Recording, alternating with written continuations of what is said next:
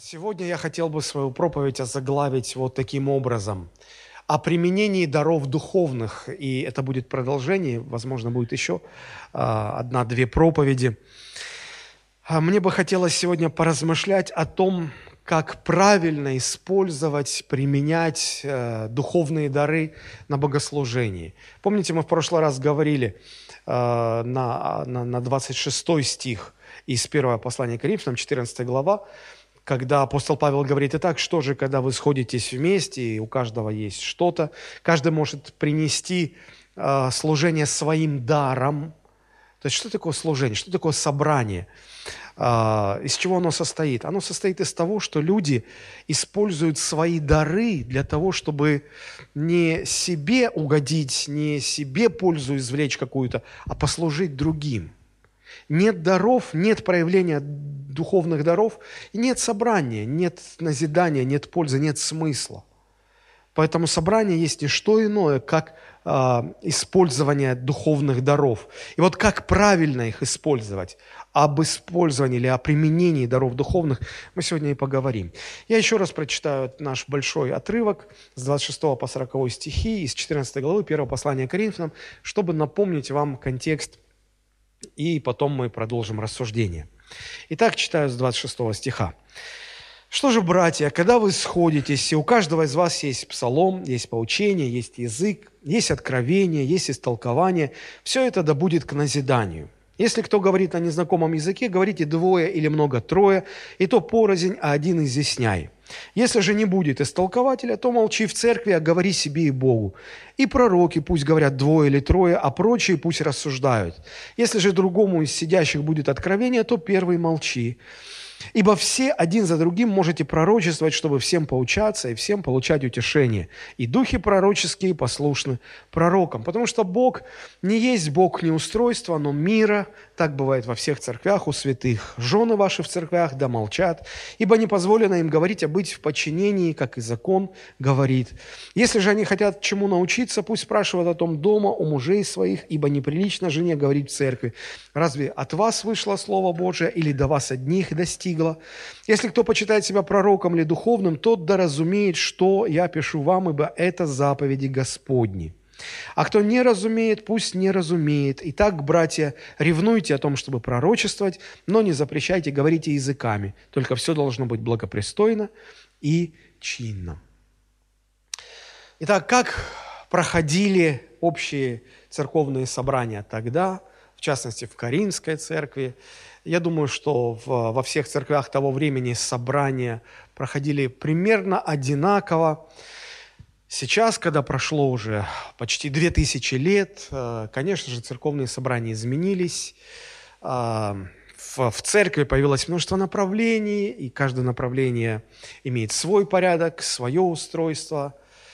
Возможно, с исторической точки зрения, с точки зрения исследователя – этот вопрос об отличиях, чем отличалось э, то, как проводили собрания в то время, и то, как проводят сегодня собрания, и насколько по-разному эти собрания проходят.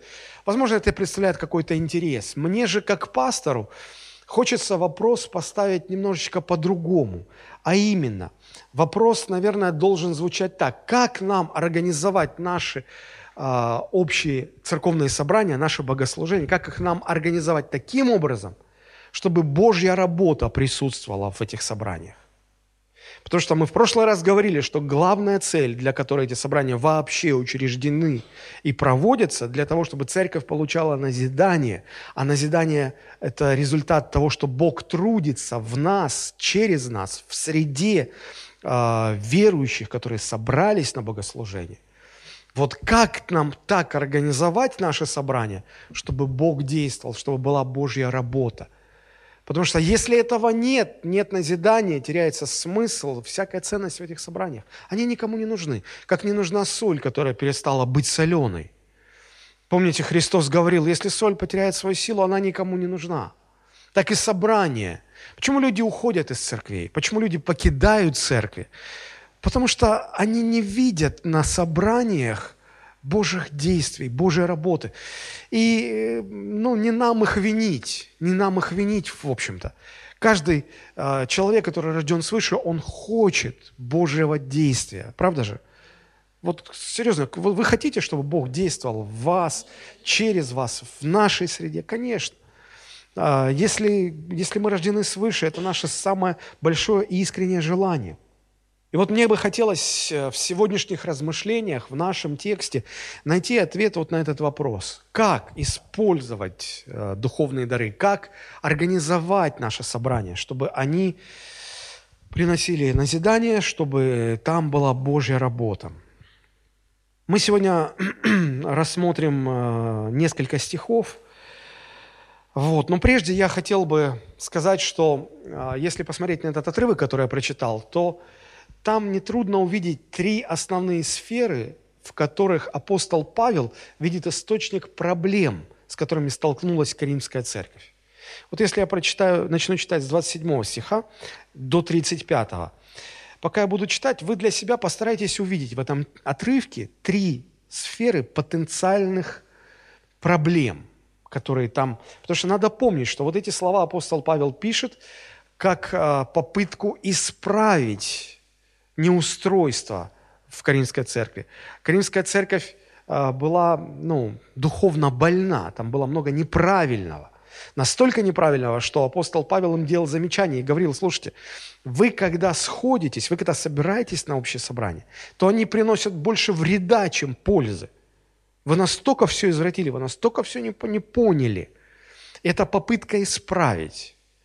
И, конечно же, здесь вот в этом отрывке очень ярко видны эти три а, источника потенциальных проблем. Итак, я прочитаю, а вы попытаетесь это увидеть. Стих 27. «Если кто говорит на незнакомом языке, говорите двое или много трое, то порознь, один изъясня. Если же не будет истолкователя, то молчи в церкви, а говори себе и Богу. И пророки пусть говорят двое или трое, а прочие пусть рассуждают. Если же другому из сидящих будет откровение, то первый молчи, ибо все один за другим можете пророчествовать, чтобы всем поучаться, всем получать утешение. И духи пророческие послушны пророкам, потому что Бог не есть Бог неустройства, но мира. Так бывает во всех церквях у святых. Жены ваши в церквях да молчат, ибо не позволено им говорить, но быть в подчинении, как и закон говорит, если хотят чему-то научиться, пусть спрашивают о том дома у мужей своих, ибо неприлично жене говорить в церкви. Видите эти три сферы? Ну, во-первых, это сфера использования а, дара иных языков. То есть он говорит, у вас неправильно, поэтому я вношу корректировки, вот так должно быть. Вторая сфера – это использование дара пророчества – вас неправильно, поэтому я должен внести некоторые ограничения, регламент установить. И третья э, э, сфера потенциальных проблем была связана с участием женщин в собраниях. Это очень интересный вопрос и болезненный в то же время вопрос, но поскольку у нас не так далеко уже 8 марта, оно в понедельник будет, а 7 марта как раз мы в преддверии посвятим значит, э, богослужения, наверное, вот разбору этого вопроса участия женщин в богослужениях и что вот такого неправильного было в Коринфе и как правильно, и вот будет о чем поразмышлять. Сегодня остановимся на, на, значит, на двух этих источниках потенциальных проблем. Как использовали дары, они в связке шли, дар иных языков и дар истолкования иных языков. И второй дар – это дар пророчества. Оба эти дара, они э, связаны с э, передачей какого-то послания от Бога, Божьей истины, передачей устным путем. Оно, оно связано с говорением. И дар пророчества связан с провозглашением истины. И говорение на иных языках тоже связано с передачей какого-то Божьего послания. Вот. И, очевидно, необходим регламент – регламент пользования этими дарами. Потому что если они будут правильно использованы, они будут приносить пользу. Неправильное использование, злоупотребление этими дарами будет приносить вред. Впрочем, в мире это справедливо по отношению ко всему. Вот покупаете вы какую-то сложную, сложный электробытовой прибор. Вот, вот купили вы дорогую большую кофемашину оно вам и такой кофе варит, и этакий, и вот такой, и секой. И там как компьютер, просто не разобраться, что как, да. Если вы не возьмете инструкцию по эксплуатации, не прочитаете, не научитесь, то, ну, в лучшем случае будет обидно, что вы купили такой вертолет и, и пользуетесь там на 1% его возможностей. В худшем случае вы что-то сломаете. кто-то э, с юмором заметил, что для нашего человека инструкции всегда надо начинать с фразы «Ну что, дорогой, сломал?» То есть открываешь инструкцию по эксплуатации, ну что, дорогой, сломал? Потому что до того наш русский человек туда не заглядывает, как правило. Вот. Также и с духовными дарами. Если не, не знать, как ими пользоваться, не знать, как их применять, как их использовать, то обязательно чего-нибудь натворишь. Вот. Открываешь Библию, а там апостол Павел. Ну что, накуролесил? Давай разбираться. Так вот, давайте разбираться – с одной стороны, э, вот те ограничения, которые апостол Павел накладывает, могут натолкнуть на мысль, что он пытается как-то ограничить нашу свободу, но на самом деле э, здесь нет покушения на, на нашу свободу. Здесь есть попытка упорядочить, организовать, э, принести устройство. Что это за порядок такой? Ну, надо понимать, что здесь Значит, когда мы читаем эти слова, это не попытка апостола Павла установить такой вот жесткий регламент для всех церквей на будущее. Да? Нет, это, это попытка исправить проблемы в одной поместной церкви. И поэтому здесь нет такого вот э, жесткого регламента, здесь скорее принципы, понимание которых поможет нам а, правильно использовать все остальные духовные дары, потому что здесь, по сути, речь идет о двух дарах, ну, трех, если истолкование брать. Но э, в 26 стихе там сказано, когда вы собираетесь, у кого-то есть псалом, у кого-то есть откровение, у кого-то... То есть даров там много, даров много, они разные, вот. Но э, понимание принципов, которые мы здесь будем сейчас изучать, оно поможет нам экстраполировать эти все вещи и на другие дары, и научиться с ними разбираться. Когда мы приходим на собрание в церковь, да, понятно, что собрания эти предназначены для уже верующих людей. Иногда мы делаем такую ошибку, и мы, мы стараемся привести в церковное собрание неверующего человека. Нет, это, это неплохо, если человек хочет. Он спрашивает, а куда ты ходишь, а можно мне с тобой? Не надо запрещать, ну, это хорошо. Другое дело, когда вот человек упирается, не хочет там его насильно, пойдем, я тебе не могу объяснить, а наш пастор тебе все объяснит, все тебе по полочкам разложит, пойду, ну, давно ради меня сходил. Понимаете, что происходит? А, невозрожденному человеку здесь неинтересно, потому что Писание говорит, что его дух мертв для Бога. Понимаете?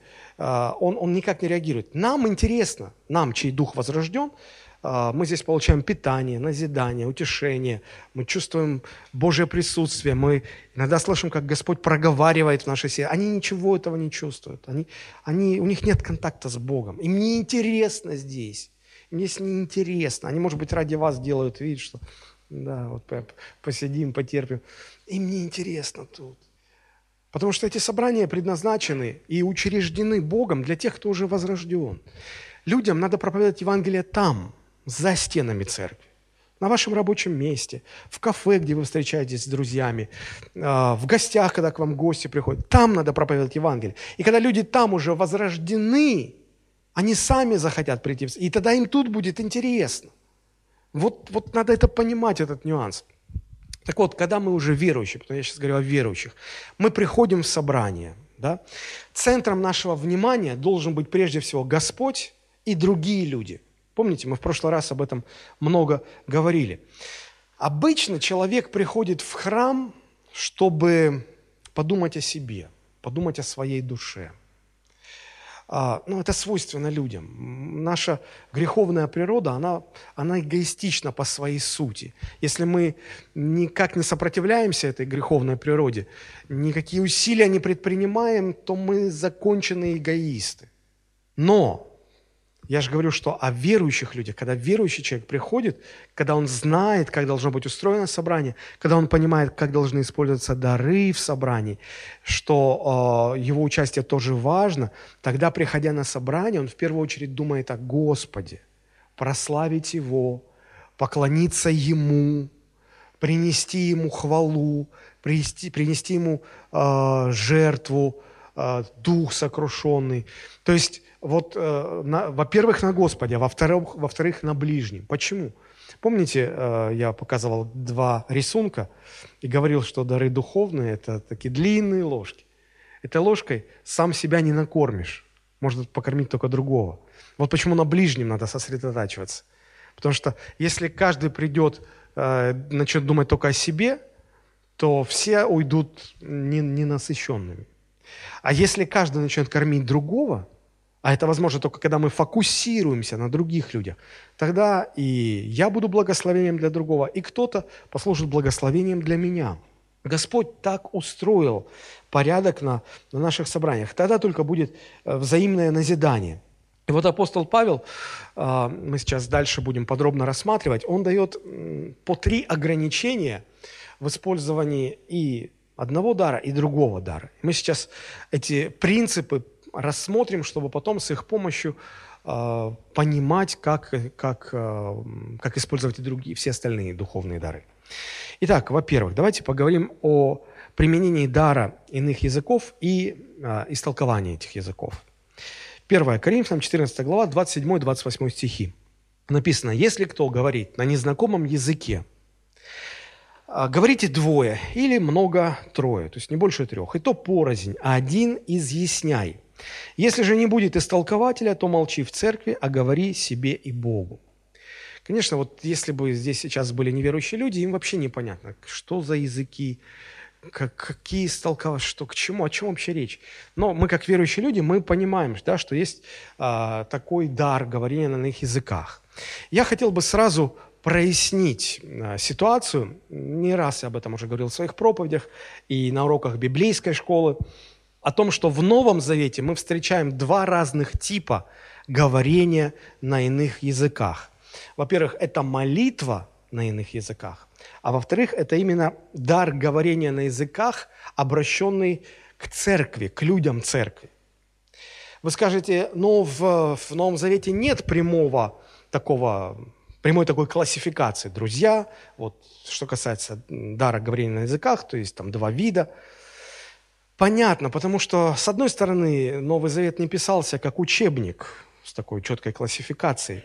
С другой стороны, потому что, возможно, люди в то время это и так понимали, поэтому в этом не, не было необходимости. Но в конце концов, а, мы знаем, что в Ветхом Завете, а, в, в рамках Ветхого Завета, потому что у Бога строились отношения, всегда на основании Завета – вот в рамках Ветхого Завета или, или Синайского договора, как его можно еще назвать, там Бог заповедал и повелел людям отдавать десятину. Но фактически, когда мы читаем, мы, мы, мы видим, что фактически там речь идет о целых трех десятинах. Но там не сказано так. Вот э, есть заповедь о десятине, и вот десятина подразделяется на три вида. Такого нет.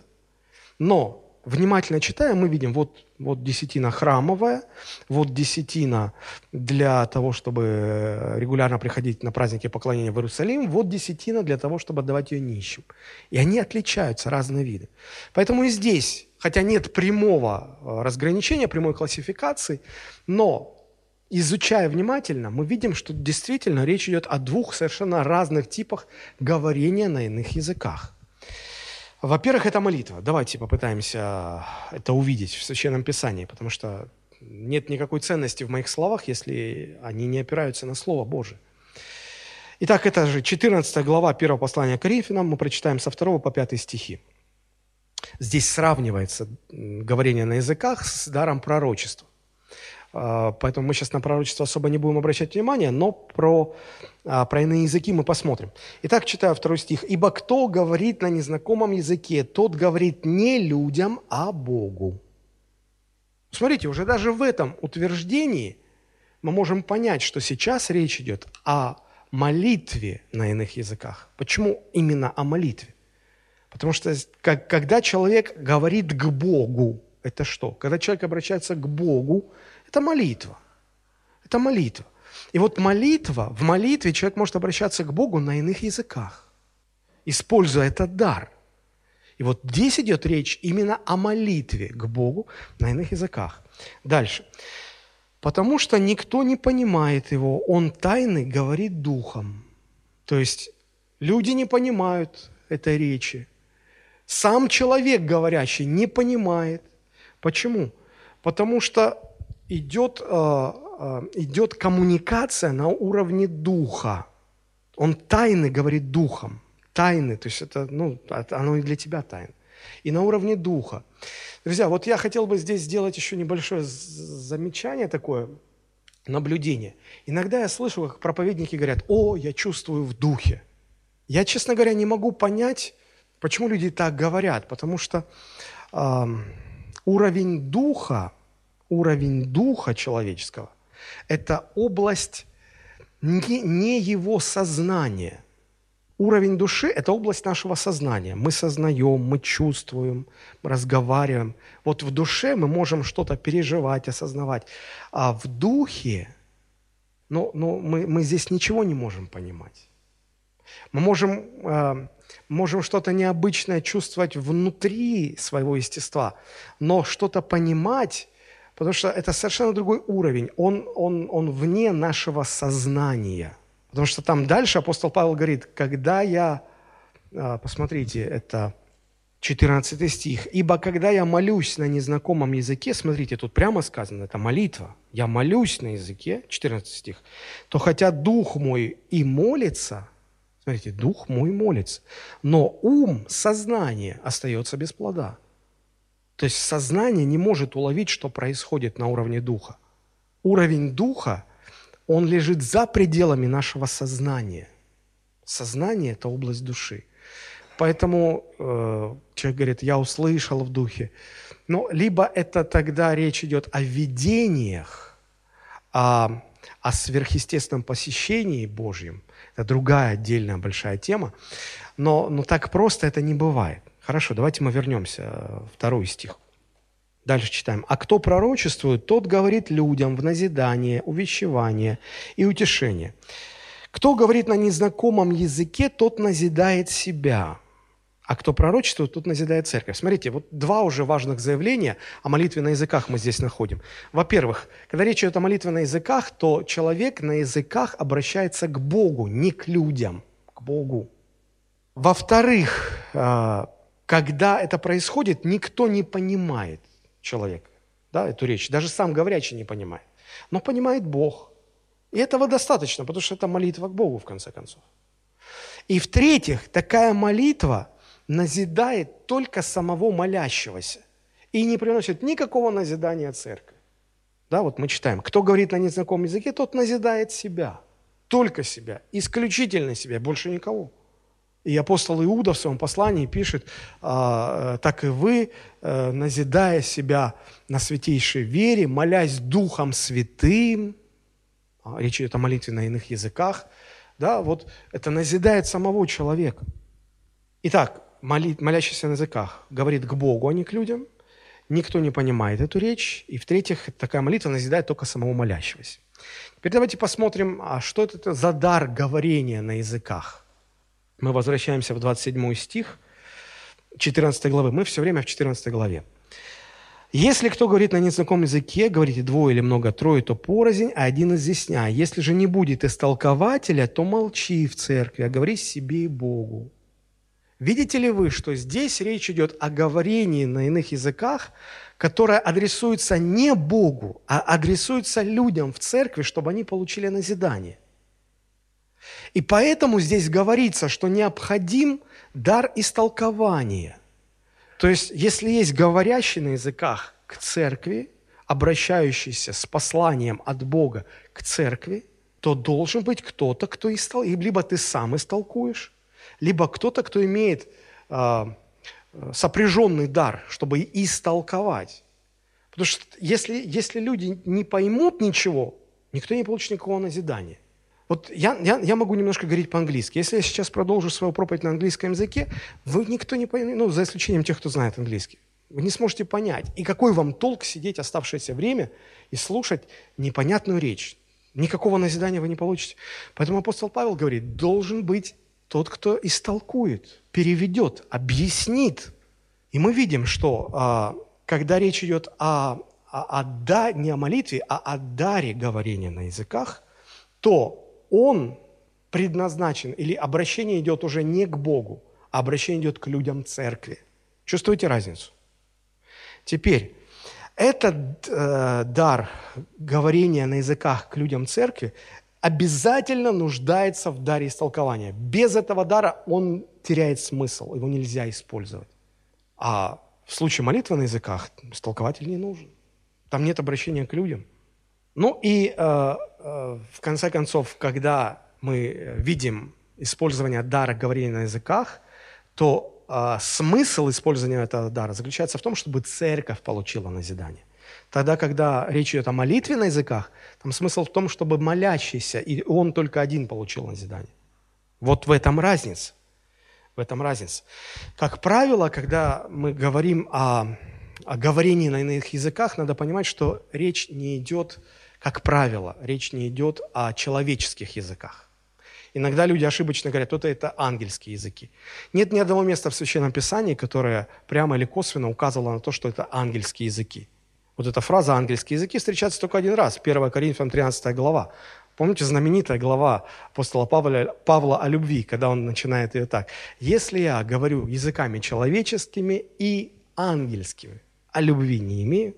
То есть вы понимаете, что здесь литературный прием, который показывает на то, что если я знаю все человеческие языки, и даже я, я понимаю языки ангелов – то есть здесь нет прямого никакого указания на дар говорения на иных языках. Здесь литературный прием, который хочет показать, что вот даже если вот-вот-вот все-все-все, а любви нет, это все не имеет смысла. Понимаете? А, это языки, которые не понимает никто, кроме Бога. А, я не знаю, как это объяснить. Я не знаю, не могу выступать как эксперт по этому дару.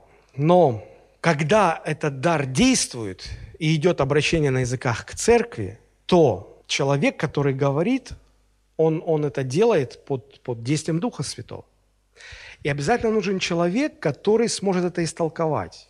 Если бы речь шла о, о каких-то человеческих языках, то необходимость в даре истолкования не, была бы не нужна. Ну, то есть не имела смысла. То есть мы берем переводчика, который знает этот язык, и он просто нам переводит. И где здесь дар? Нет, дар в том, что человек, который будет истолковывать, он этот язык не знает, он его не учил, он его не понимает. Это тоже под действием Духа Святого идет истолкование. Принципиально важно здесь, что если речь идет о даре говорения на языках как обращение к церкви и даре истолкования, то это именно дар Святого Духа. Это не то, что люди учили и, и поэтому могут понимать и говорить. Нет. Еще раз разницу покажу. Да? Молитва на языках. Она обращена к Богу, она не требует истолкования, и назидание получает сам молящийся. Дар говорения на языках к церкви.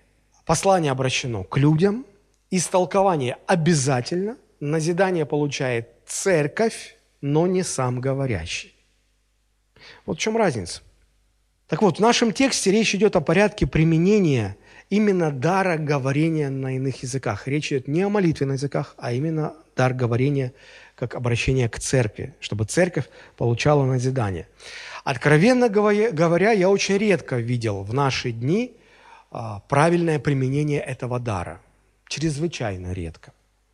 Однако, если в церкви есть люди с такими дарованиями, то вот мы видим порядок, который апостол Павел устанавливает.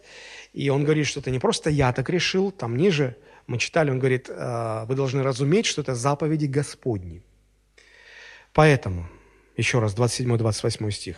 «Если кто говорит на незнакомом языке, говорите двое или много, самое большее трое, и то порознь, а один изъясняй. Если же не будет истолкователя, то молчи в церкви. Переходи на молитву на языках. То есть говори себе и Богу. Почему апостол Павел вводит такой порядок?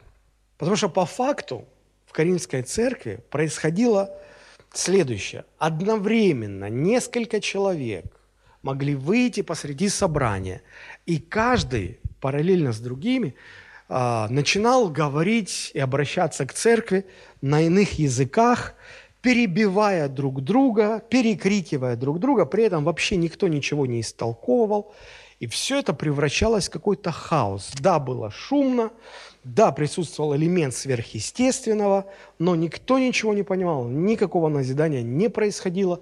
И апостол Павел должен, даже набрался смелости назвать это безумием. Говорит, это безумие. Посмотрите, 23 стих в 14 главе. Говорит, если вся церковь сойдется вместе, и все станут говорить незнакомыми языками, и войдут к вам незнающие или неверующие, то не скажут ли, что вы беснуетесь? Конечно. Поймите правильно, здесь речь не идет о молитве на, их, на иных языках. Конечно, вот когда речь идет об общих богослужениях, вы наверняка заметили, что я здесь никогда не позволяю себе даже молиться на иных языках. Потому что я понимаю, что если у нас присутствуют люди, которые не знают, неверующие, им это может показаться странно. И чтобы не смущать, я этого не делаю.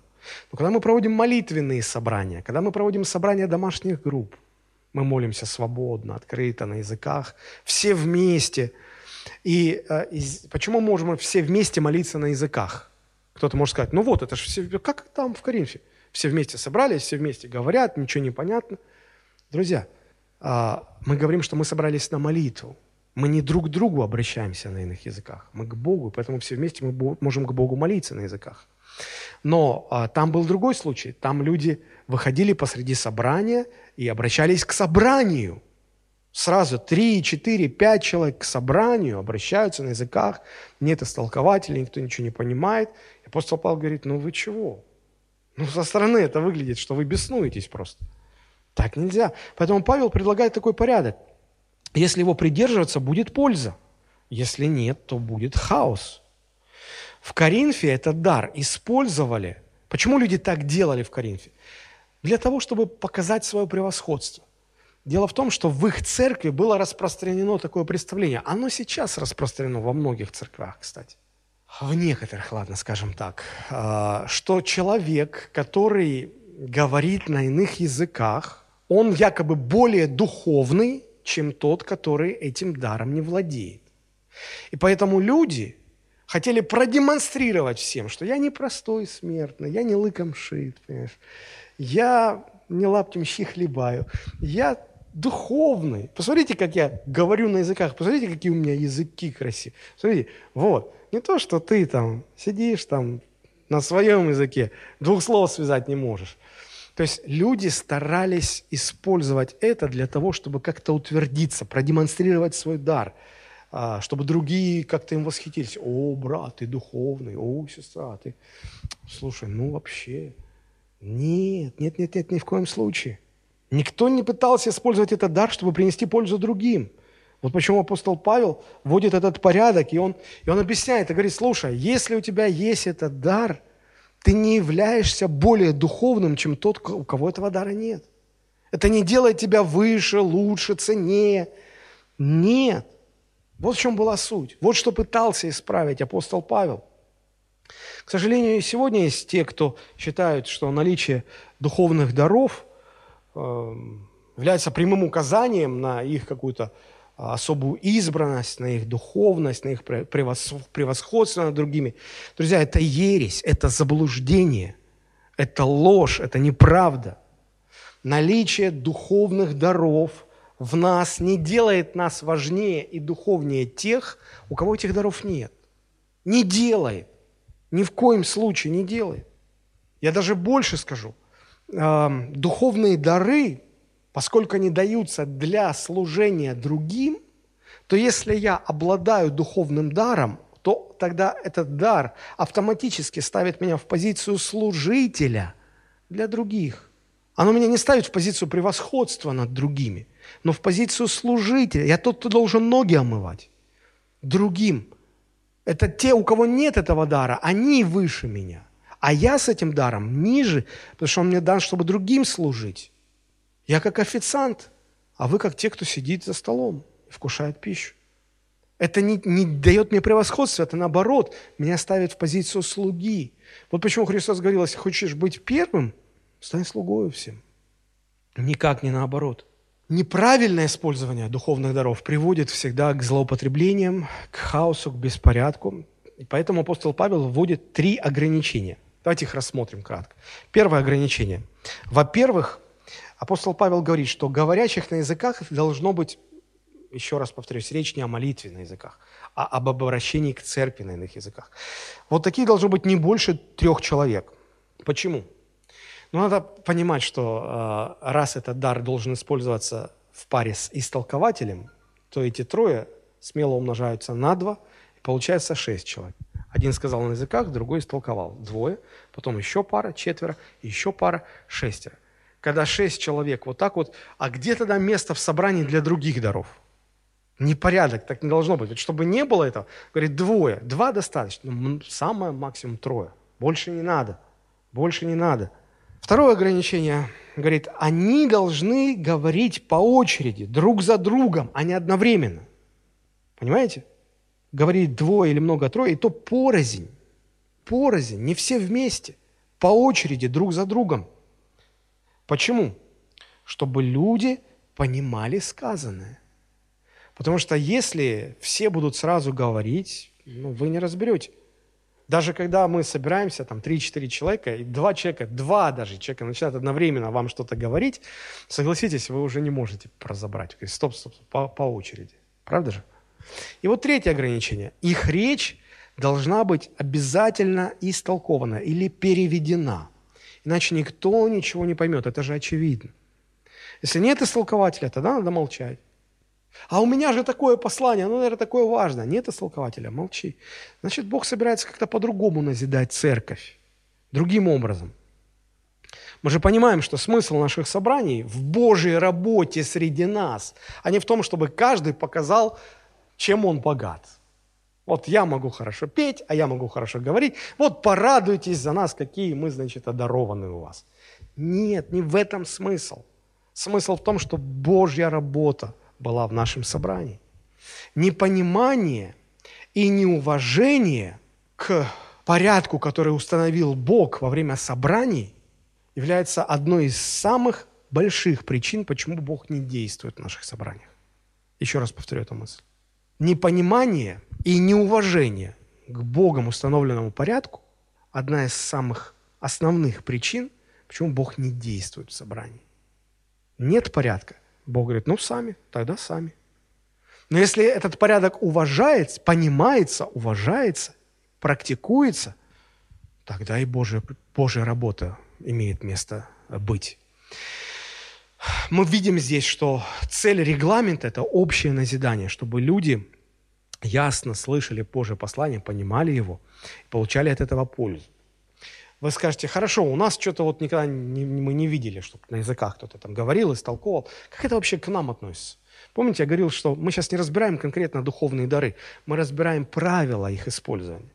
И вот э, понимание принципов, давайте, давайте я попытаюсь сформулировать каково практическое применение для нас, вот из, уже из того, что мы изучили. Во-первых, когда вы пришли на собрание, и вы принимаете участие, неважно а, в качестве отдающей стороны или принимающей стороны. Ну, например, вот я сейчас стою и проповедую, я отдающая сторона. Вы сидите э, в аудитории и слушаете, вы принимающая сторона. Так вот, неважно, вы пришли на собрание, вы участвуете в собрании, отдающая сторона сейчас в данный момент или принимающая, неважно. А, а как вы ведете себя? Так, чтобы привлечь внимание к себе или так, чтобы послужить другим? Есть много способов, чтобы привлекать внимание к себе. Ну, начиная от одежды и заканчивая какими-нибудь эпатажными выходками. Знаете, когда, а, когда аудитория состоит из простых, обычных людей, Простые обычные люди, которые работают где-то на работе, тяжело работают, получают простые, ну, обычные зарплаты. И за кафедру выходит проповедник в шикарном дорогом костюме. Все время вот так вот рукой делает, чтобы показать свои золотые часы. У него на каждой руке по несколько перстней золотых. И он весь такой с иголочки, весь такой дорогой. И он, даже если он что-то хорошее говорит, надо понимать, что твой внешний вид начинает отвлекать людей.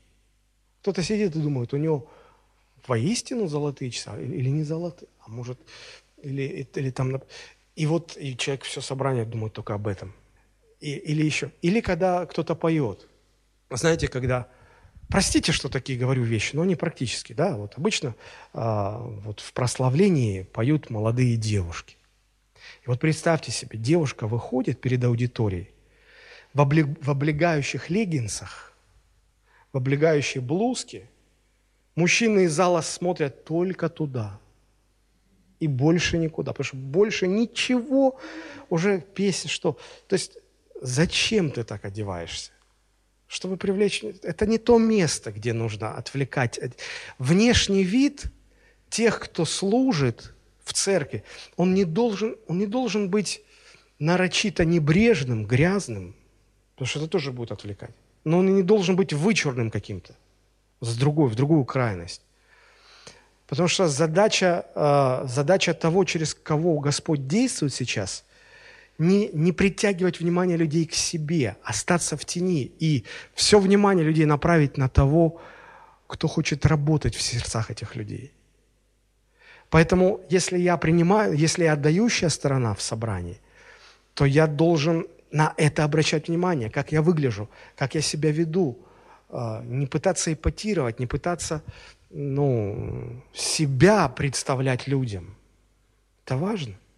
Если вы принимающая сторона, то есть если вы просто э, сидите в зале, то и здесь все видно. Знаете, люди иногда хотят служить, и люди подходят иногда и говорят, о, я хотел бы петь в прославлении – мы всегда спрашиваем, есть ли у вас вокальные данные, способности. О, я так хочу, зачем? Я так хочу Господа прославлять. Я говорю, ну вы можете прославлять Господа в зале. Там вот даже вот между колоннами стать, чтобы вас никто вообще не отвлекал, а только го. Не, ну как же, я же хочу на сцене, чтобы все видели. Так вы хотите того, чтобы все вас видели, чтобы все вас замечали? Вы, вы этого хотите? Тогда это неправильно. Когда люди вместо того, чтобы искать возможность служить, при этом оставаясь в тени, они ищут возможности представить себя, самоутверждаться за этот счет. Мы не на себя славу притягиваем. Мы, мы должны быть в тени, мы должны э, всю эту славу направлять на, на Господа. Но если вы принимающая сторона и просто сидите в зале, то и здесь все видно. Старайтесь ли вы содействовать общему порядку, никому не мешая, участвуя в общем пении, в молитве а, общей. Или же вы ведете себя так, чтобы даже находясь в зале привлечь к себе внимание. Вы шуршите пакетами, у вас падает зонт, у вас еще что-то происходит, а, вы начинаете оглядываться, поворачиваться, вы то выходите из зала, то заходите в зал, то вас, вам в туалет нужно за эти два часа раза четыре сходить. И вот это вот все – то есть вы все время отвлекаете внимание на себя, на себя, на себя. Это неправильно. Это неправильно. А, даже просто сидя в зале можно содействовать тому, чтобы, а, чтобы, чтобы помогать другим получать назидание. Помогать другим. Из практики я вижу, постоянно это вижу, что люди, приходящие на собрание, даже об этом не задумываются. Даже не задумываются об этом. В-третьих, когда вы сидите и слушаете проповедь, Насколько вы можете дисциплинировать себя, чтобы удерживать свое внимание на проповеди, не отвлекаясь на пришедшее сообщение в вашем телефоне. Не отвлекая... Мы почему закрыли окна? Чтобы вас не отвлекали. Птички там за окном. Красивый вид на город. Не отвлекаясь на впереди сидящую красивую девушку. Пересядь тогда, если тебя это отвлекает. Пересядь. А то все время на нее, на нее, на нее. На Господа надо да. То есть в конце концов, ну, ну, ну, ведете ли вы конспект? А что надо? Но если вы стараетесь всеми усилиями погрузить себя в проповедь, а, настроиться на то, что происходит, а, насколько вы погружены в проповедь, вот, вот какие вы усилия предпринимаете. Конспект очень полезная штука. Вы через неделю забудете, о чем говорилось. А если вы это запишете, ваш конспект вам всегда напомнит. Он никогда не забывает. Бумага никогда не забывает.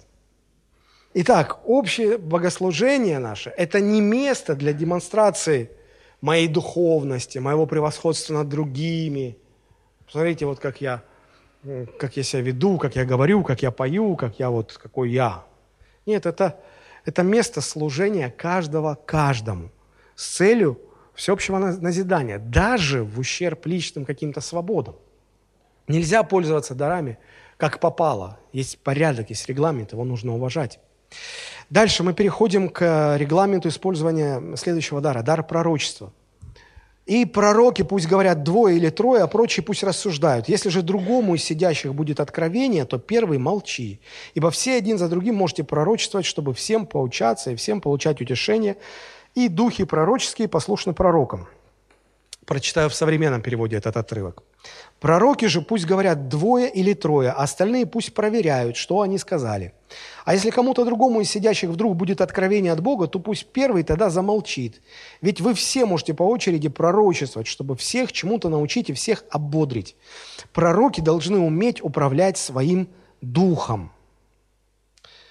Очевидно, что дар пророчества связан с, с провозглашением Божьего Слова, Божьих откровений в церкви.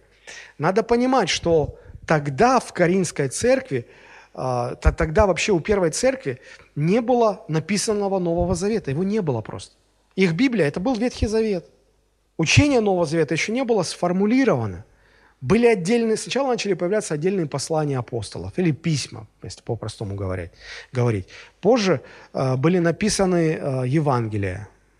Вот эти Евангелия и послания апостолов, они стали вот основанием, на котором позже был принят канон, так называемый канон Священного Писания. И посмотрите, Ефесянам 2 глава с 19 стиха и ниже. Там написано, «Итак, вы уже не чужие, не пришельцы, но сограждане святым и свои Богу, быв утверждены на основании апостолов и пророков, имея самого Иисуса Христа краеугольным камнем». То есть церковь основывается на учении апостолов Христовых и пророков. И основанием их учения является сам Христос, то, что Он говорил, то, чему Он учил. И вот сегодня а, вот это основание апостолов и пророков – это Новый Завет. Оно находится в Новом Завете. Поэтому мы опираемся на Новый Завет. И все, что мы проповедуем, оно, оно должно иметь основу в Новом Завете. И если что-то не соответствует Новому Завету, мы не проповедуем это в церкви. Есть разница между ветхозаветными пророками и новозаветными пророками. Попытаюсь немножечко э, так вот кратко это объяснить. Когда вы слышите слово «пророк», оно у вас прочно и четко ассоциируется с чем? Ну, наверное, с предсказанием. Если пророк, значит, предсказывает будущее. Вот. А, если мы обратимся к ветхозаветным пророкам и посмотрим все пророчества, и попытаемся в общей массе пророчеств выделить долю пророчеств, которые являются именно предсказанием будущих событий. Вы удивитесь, но их доля очень невелика. Гораздо большую долю составляют пророчества, объясняющие волю Божью в тех или иных ситуациях, разъясняющие предыдущие откровения, что Бог раньше открывал людям. То есть гораздо больше идет разъяснительная работа, открытие понимания воли Божьей в тех или иных жизненных ситуациях, этапах развития э, израильского общества, мирового политического пространства, если такое. Да? Но, но э, на, на предсказания приходится очень небольшой процент. Очень небольшой процент. Но, тем не менее, все-таки этот элемент присутствовал. Пророки предсказывали будущее. Пророческое служение в Новом Завете – чем отличается? Тем, что, во-первых, оно опиралось на откровение Ветхого Завета. Это раз. Оно также опиралось на учение апостолов, которые они доносили лично, посещая разные церкви, а затем в посланиях направляли. И оно э, опиралось на прямое откровение от Бога. Но, естественно, это прямое откровение, оно не должно было противоречить написанному. Следует также различать э, дар пророчества от дара быть пророком. Это не написано прямо, но изучая э, все, что написано о пророчествах, можем это ясно увидеть.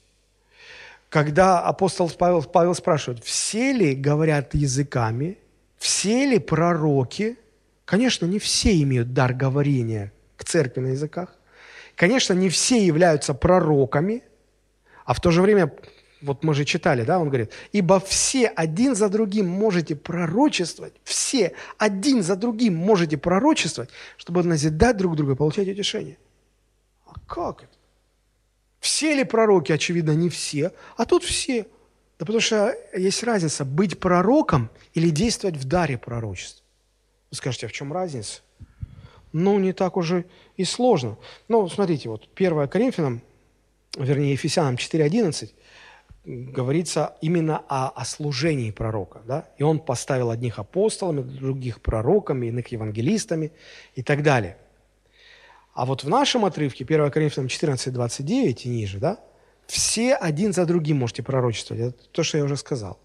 Так вот, в служении пророка присутствуют три элемента, когда, когда ты служишь пророку.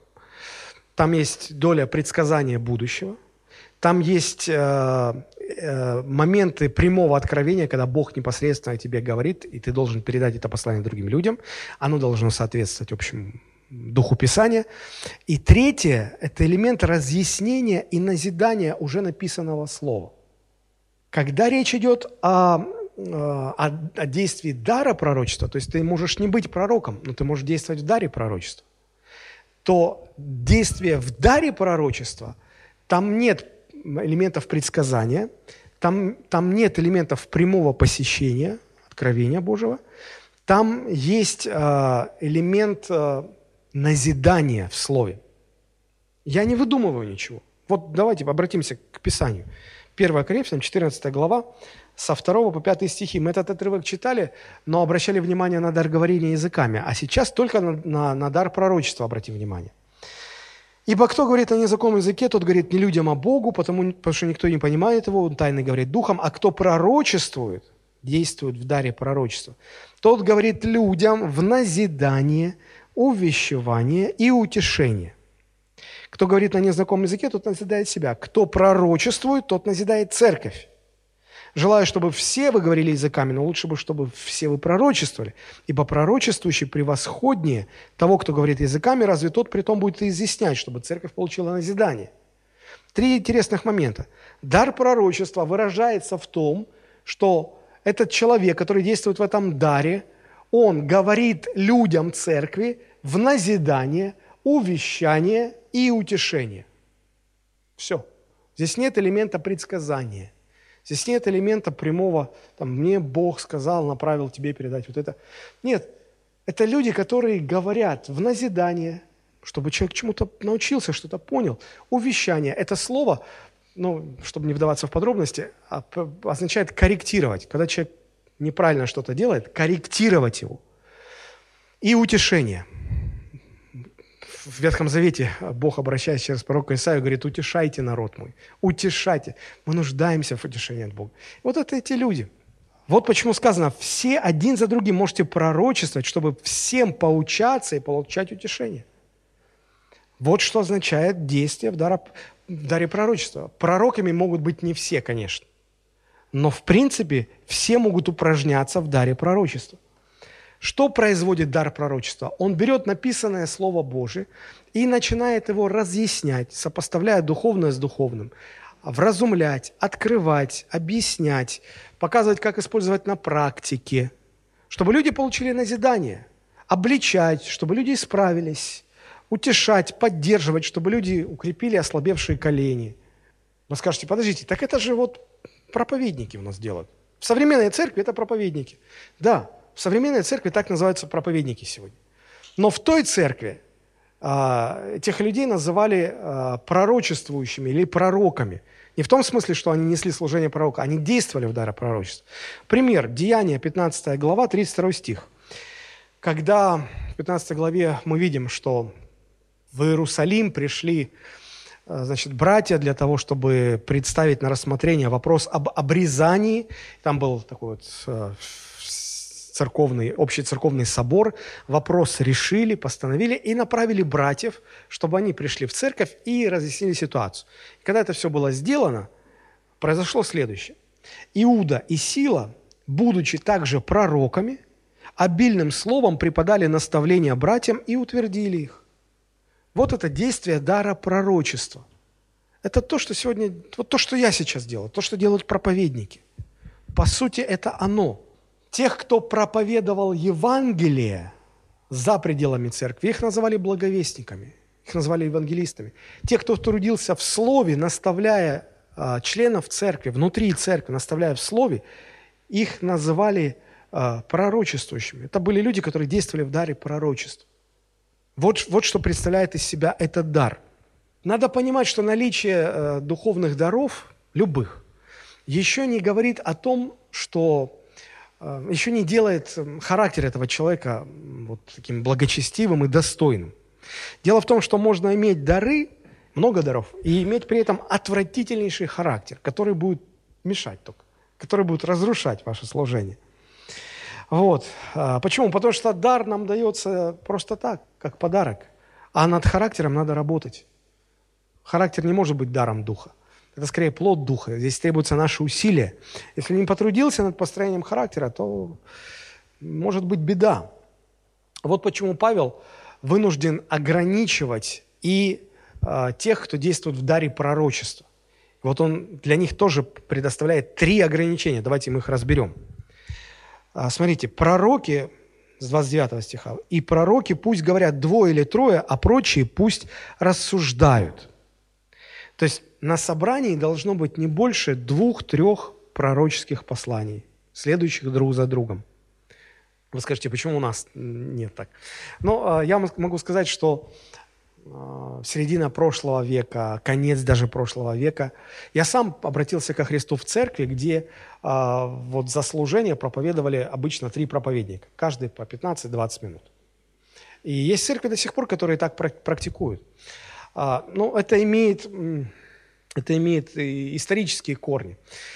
Например, почему в Советском Союзе была такая ситуация? Потому что нередко, ну, понимаете, да, что церковь была в Советском Союзе гонима, нельзя было открыто собираться, и зачастую, значит, э, милиция, она гоняла верующих, приходили на собрание, вот за, за кафедрой стоит там проповедник, проповедует, его арестовывали, забирали, все. Но у них было еще двое. И они подхватывали эстафету и продолжали. Это с одной стороны. А с другой стороны, а, чтобы, чтобы было пасторское служение в церкви, ну, вот пастор проповедует в течение часа, да, а, но для того, чтобы подготовить такую проповедь, нужно образование, знания и очень много времени подготовки. Если вы никогда не, не служили на протяжении многих лет в пасторском служении, э, каждое воскресенье проповедуя раз за разом новую проповедь, вы даже не догадываетесь, сколько знаний, навыков, времени, сил нужно для того, чтобы это выдавать. Чрезвычайно много. Вот. В то время, когда верующих не принимали ни в какие высшие учебные заведения, не было духовных никаких образовательных учреждений, если брат какой-то способный, благословенный брат, как говорилось, мог выдавать проповедь 10-15 минут, это уже было счастье. Вот. Поэтому 2-3 проповедника по 10, 15, 20 минут, ну и глядишь, вот собрание и, и произошло. То есть вот такие предпосылки были, да? Ну, возможно, и там что-то было с этим связано. Так или иначе, а, апостол Павел упорядочивает и говорит, слушайте, ну если у вас там двое-трое, то пусть они друг за другом по очереди, уважая друг друга. Или э, когда речь идет о собрании домашней группы, вот в нашей церкви домашней группы, там, конечно, могут, может каждый человек высказаться. Безусловно. Там нет таких ограничений. А второе ограничение написано, пророки пусть говорят двое или трое, а прочие пусть рассуждают. То есть слушатели должны рассуждать над услышанным. Вот почему мы поощряем в домашних группах обсуждение воскресной проповеди. Написано, прочие пусть рассуждают. Конечно, есть люди, которые спрашивают, а вот прочие, это кто эти прочие? Это прочие пророки, которые тоже вот там на очереди стоят. Или прочие – это те люди, которые слушают. У нас нет достаточно оснований, чтобы сказать это или это. Поэтому я думаю, что, наверное, и то, и другое. Конечно же, и руководство церкви должно проверять, в современном периоде сказано, проверять. Вот почему, когда я приглашаю на кафедру а, проповедника, в котором я не уверен, вот что он скажет, я всегда говорю, напишите мне, пожалуйста, конспект, что вы будете говорить. Я его заранее посмотрю. Если там есть какие-то, что-то надо поправить, мы поправим. И потом вы будете проповедовать. Людям это очень не нравится. Никто не хочет это делать. Я поначалу думал, что я один такой. И потом мы как-то были в гостях у одного пастора в церкви. меня пригласили, мы приехали, проводили там и богослужение, и библейскую школу. А у них недавно был в, в гостях, служил пастор Александр Шевченко. И как-то слово за слово говорит, представляешь, вот, говорит Олег, вот у Шевченко, он никого не пускает на кафедру, если ему прежде конспект не приносят, вот он одобрит конспект, тогда ты у него... Я говорю, слава Господу, я не один такой. Для меня было это каким-то утешением. Но, но по, по сути Писание говорит, мы проверять должны, проверять. Это же относится и к тем, кто слушает. Вот вы слушаете, вы должны внимательно следить. Нельзя сказать, нам пастор сказал так поступать, вот потому что пастор сказал, мы так и делаем. Вы так заблудитесь, друзья. Вам нужно проверять, то, что пастор говорит, соответствует Писанию или нет. Если соответствует Писанию, надо так делать, надо так поступать. Если то, что говорит пастор, не соответствует Писанию, подойди и скажи, пастор, а как это понимать? Это правильно будет, так должно быть. Я не хочу, чтобы вы слепо слушали меня и следовали моим рекомендациям. Нет, я хочу, чтобы вы проверяли, что я говорю вам не от себя тяну какую-то. Я, я учу вас слову. Если вы видите это, что это есть в слове, тогда опирайтесь на слово. Нельзя опираться на человека, это очень опасно. Ну и когда проповедники на эту тему говорят, они часто рассказывают такую историю в качестве иллюстрации. Ну, я тоже вам позволю себе ее коротко рассказать. Значит, один молодой пастор решил э, пройти обучение в библейской семинарии, чтобы повысить свою квалификацию. Несколько лет он учился. И вот он вернулся в свою церковь, вот, и вернулся к пасторскому служению. Каждое воскресенье проповедует.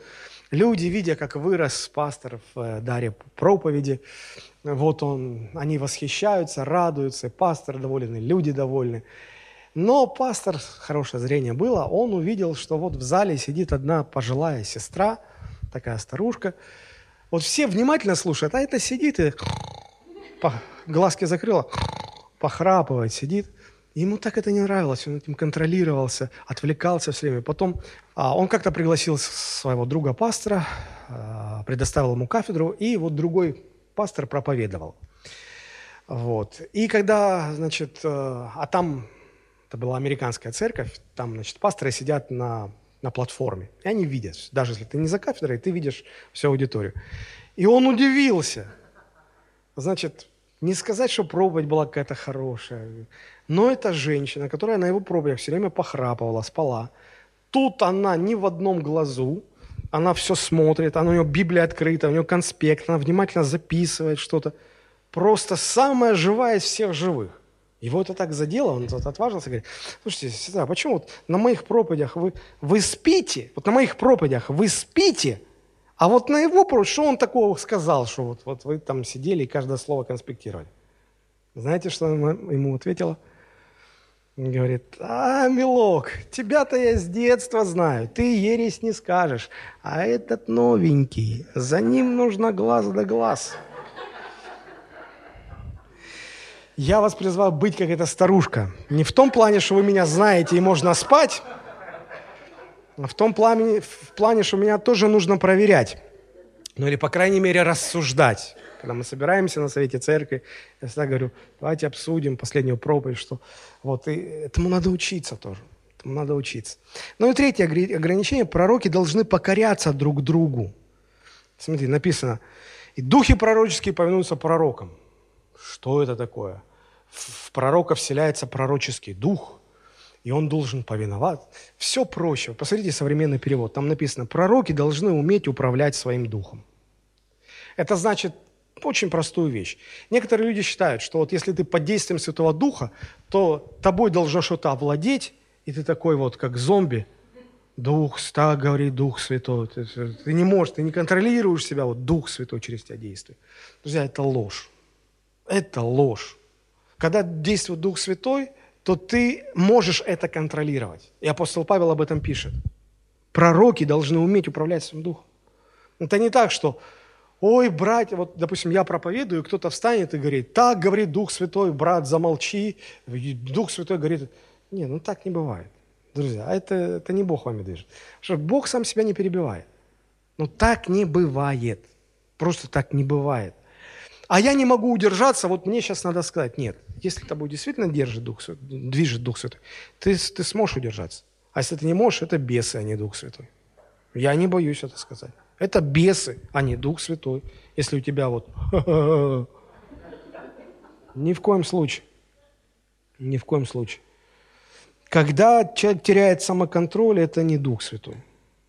Хорошо, когда в церкви несколько проповедующих, действующих в даре пророчества. С одной стороны, нагрузка не такая большая. С другой стороны, у вас есть возможность слушать Слово Божие, преломленное через разных служителей. Это всегда обогащает. Я всегда молюсь, чтобы Господь дал нам побольше проповедников. Итак, в центре внимания богослужения, конечно, должен быть не проповедник, не певец какой-то, не человек с его ярким даром, но Господь.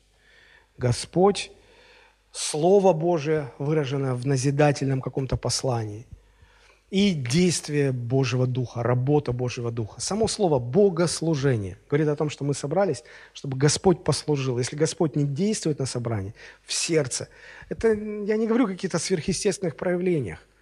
Допустим, вы, вы пришли на собрание, у вас был вопрос, Господь, как поступить в этой ситуации?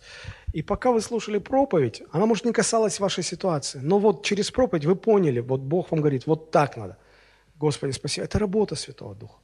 Где-то что-то у вас стало на свои места. Это работа Духа Святого. В заключение, какие выводы? Какие выводы мы можем сделать? Ну, во-первых, собрания наши ценны наличием Божьей работы в нашей среде – в нас и через нас. Если этого нет, нет смысла в собраниях. Одна из главных причин, почему нет этой работы, заключается в том, что люди, собирающиеся, они пренебрегают Божьим, Богом установленным порядком использования духовных даров на собраниях. При наличии порядка со стороны отдающих и уважения к порядку со стороны принимающих а, будет эффект назидания. Будет. А, очень важно, что люди, которые действуют в дарах, они сохраняют, должны сохранять полный самоконтроль, полное самообладание. Там, где будет стремление к Божьему порядку, всегда будет действовать Бог. И когда Бог действует, тогда человек а, в его жизни все больше и больше будет порядка, все больше и больше будет устройства. Обратите внимание на то, как Бог сотворил мир. Он упорядочен, согласитесь. А, природа, тела наши упорядочены. Вот э, в, нашем, в нашей крови действует множество гормонов, и каждому гормону определен свой уровень. Если его становится больше или меньше, начинаются неполадки. Вот так, так и, и в Церкви Божьей, Божьей тоже стремление к порядку, стремление к тому, чтобы все было устроено, это как бы притягивает Божье действие. Пренебрежение этим порядком отталкивает Бога. Поэтому это, это чрезвычайно важно. Пока Бог держит все своим словом, буквально все, все, все в порядке. Вот. Как только порядок нарушается, плохо. Люди почему-то не любят порядки. Порядки, правила, вот, устройства не, не любят. Часто очень порядок противопоставляется творческим порывам. Да? Люди говорят, ты извини, у меня тут такой небольшой творческий беспорядок. Мол, либо творчество, либо порядок. Но я хочу сказать, что в Божьем порядке есть место и для творчества, и для эмоций, и для радости, для всего. Вообще Бог есть Бог порядка. Вот как бы мне хотелось, чтобы это откровение дошло. Маленькое такое наблюдение, очень интересное наблюдение. Помните, когда Христос воскрес из мертвых, он после себя, его же запелено, в пеленки завернули, особый платок для головы. Вот когда он воскрес из мертвых, он сложил аккуратно пелены и платочек, который голова обвита была, тоже аккуратно особо сложил. Вот посмотрите, Евангелие от Иоанна, 20 глава, 6-7 стих. Вслед за ним приходит Симон Петр и входит в гроб, ну, в гробницу, и видит одни пелены лежащие и плат, который был на голове его, не с пеленами лежащий, но особо свитый на другом месте. Современный перевод. Прибегает за ним и Симон Петр. Он вошел в гробницу и видит, лежит погребальное полотно и повязка, которой была окутана его голова. Но не вместе с полотном, полотно отдельно, а повязка свернута лежит отдельно на своем месте. Я подозреваю, что если бы какая-нибудь творческая личность, значит, воскресала бы из мертвых, ну так уникальнейшее явление – победа над грехом и смертью, воскресение из мертвых. И творческий порыв, душа поэта такими широкими мазками. Какое там пеленки? Зачем нам пеленки? Мы воскресли, вот мы. Но Христос не так. Даже воскресая из мертвых, Он взял пеленочки, аккуратненько свернул, положил в одну сторону. Платочек взял, аккуратненько свернул, положил в другую сторону. Все на своем месте. Только после этого вышел из гробницы. Вы же из постели выпрыгиваете, и постель не убрана. Ай-яй-яй-яй-яй. Непорядок. Непорядок. Чем больше Божьего в нас, тем больше будет порядка и устройства в нас. Аминь. Я уже не говорю про то, чтобы прийти к вам домой и открыть ваши шкафы, ящички. Ой, пастор, зачем про шкафы? А затем, что у христиан – как? Вот открыл шкаф, а оттуда посыпалась Нарния с ее кентаврами, единорогами, там и мистер Тумнус, и вся компания. Пастор, ну зачем про шкаф? Да потому что с порядка в шкафах начинается порядок в голове. Помните, как профессор Преображенский в «Собачьем сердце»? Разруха-то она не в клозетах, она тут, в головах. Поэтому, друзья, чем больше Бога будет в вашем сердце, в вашей жизни, тем больше порядка будет в ваших шкафах, тем больше порядка будет в ваших комнатах, квартирах, домах, ящичках, офисе, в вашей жизни. Тем меньше каши будет в голове, тем больше упорядочено и систематизировано будет богословие в вашей голове, тем меньше будет беспокойства, смятения, неустройства – Стих 33. «Потому что Бог не есть Бог неустройства, но мира. Так бывает во всех церквях у святых». Внешний порядок – это лишь отражение внутренней упорядоченности. Поэтому, если Бог действительно нас наполняет, внутри будет мир, в голове порядок, в жизни устройство, в сердце благодать. Читаю, так бывает во всех церквях у святых. Аминь. Аминь. Давайте мы поднимемся и помолимся, чтобы Господь помог нам все-таки навести порядок в своей жизни.